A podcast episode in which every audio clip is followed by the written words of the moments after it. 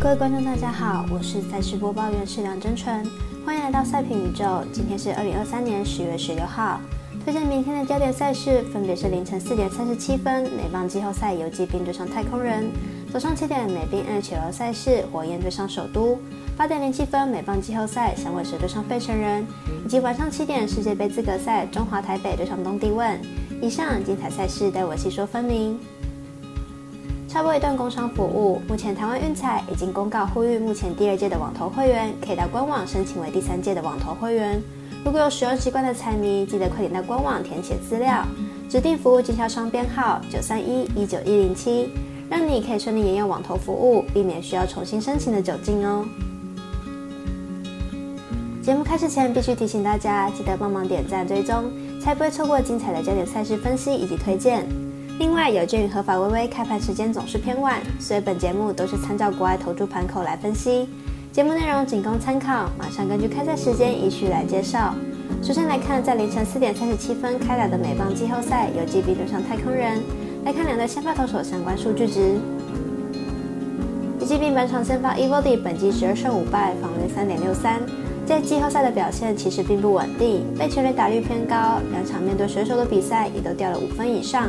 状态并不理想。太空人本场先发 Volders 本季十二胜十一败，防率三点四五，下半季表现明显下滑，控球并不稳定，变化球时常失投。上场面对水手，四局就送出了五次保送。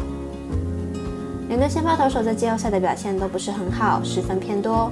不过游击兵打线在季后赛的表现相当稳定，投手群上场面对太空人打线也零封对手。本场周手看好游击兵可不让分获胜。接着关心美兵 NHL 在早上七点的单场赛事，火焰对上首都。来看两队的基本状况比较。火焰本季将总教练换成了 Hoska，已经在火焰担任五年助教的他，相信也是相当了解自己的球队，相信在磨合上并没有问题。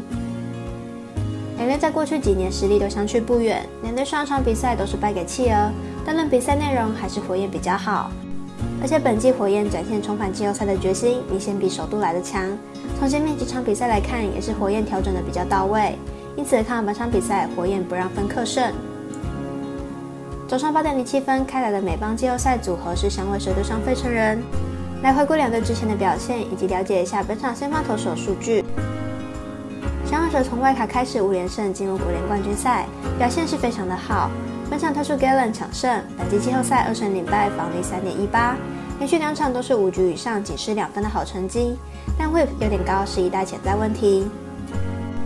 费城人靠着强劲的打击实力，在国联分区系列赛三比一击败勇士，打线可以说是最火烫的队伍。本场直接推出王牌威尔担任先发，今年两场先发取得一胜零败，防率二点零八的成绩，连续两场都是六局以上的优质先发，状况非常好。